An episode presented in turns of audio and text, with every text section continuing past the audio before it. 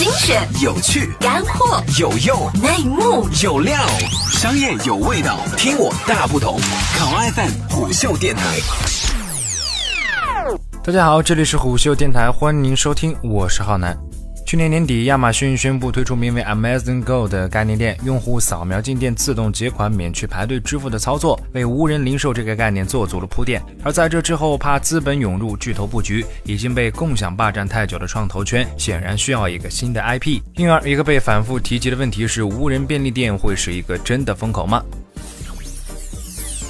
无人便利店之所以让人兴奋，原因无外乎两点：其一是在租金、人力成本的方面的优势；其二是为消费者提供更加便捷的购物体验。在国内，无人便利店项目目前主流的方式是在扫码进门、选好心仪的商品后，需要将商品集中放置到收银台检测区，再进行扫码支付，继而离店。租金、人力成本的大幅增长被看作是无人便利店诞生的驱动因素。因此，可以看到关于无人便利店的讨论集中在了能不能大幅的节约成本，提升店面平效。上来。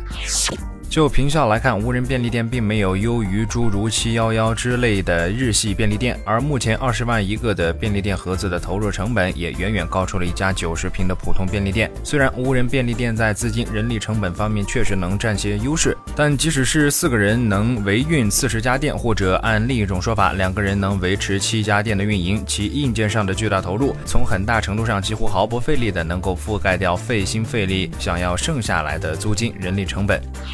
从提升效率上来看，教育七幺幺等连锁便利店也并没有明显的改善。然而，我们需要把目光放得更为长远一些。无人便利店要想真正做到便利、高密度的铺点是必须的。换句话说，就是必须规模化。现有的无人便利店项目，一个店铺的投入成本从两万到二十万不等。当盒子的规模化生产得以成立的时候，其生产成本也是会随之降低的。然而，规模化不仅仅是对项目硬件设施生产的供应链提出了非常巨大的挑战，同时也对店内销售商品的供应链有着很高的要求。而后者不仅仅是依靠资本就能得到。很好解决，比如冰果盒子的背后依托着传统零售商大润发，Take Go，Take Go 背后有吧哈哈阿里，没有靠山的草根创业者很难仅凭资本的支持进行迅速的扩张，而反过来说，手中不具备零售资源的风投机构，若是只给项目提供钱本身，意义也不是很大的。除此之外，产品技术方面的研发费用也会是一笔巨大的花销。好了，以上就是我们今天节目的全部内容，欢迎订阅收听，下期见。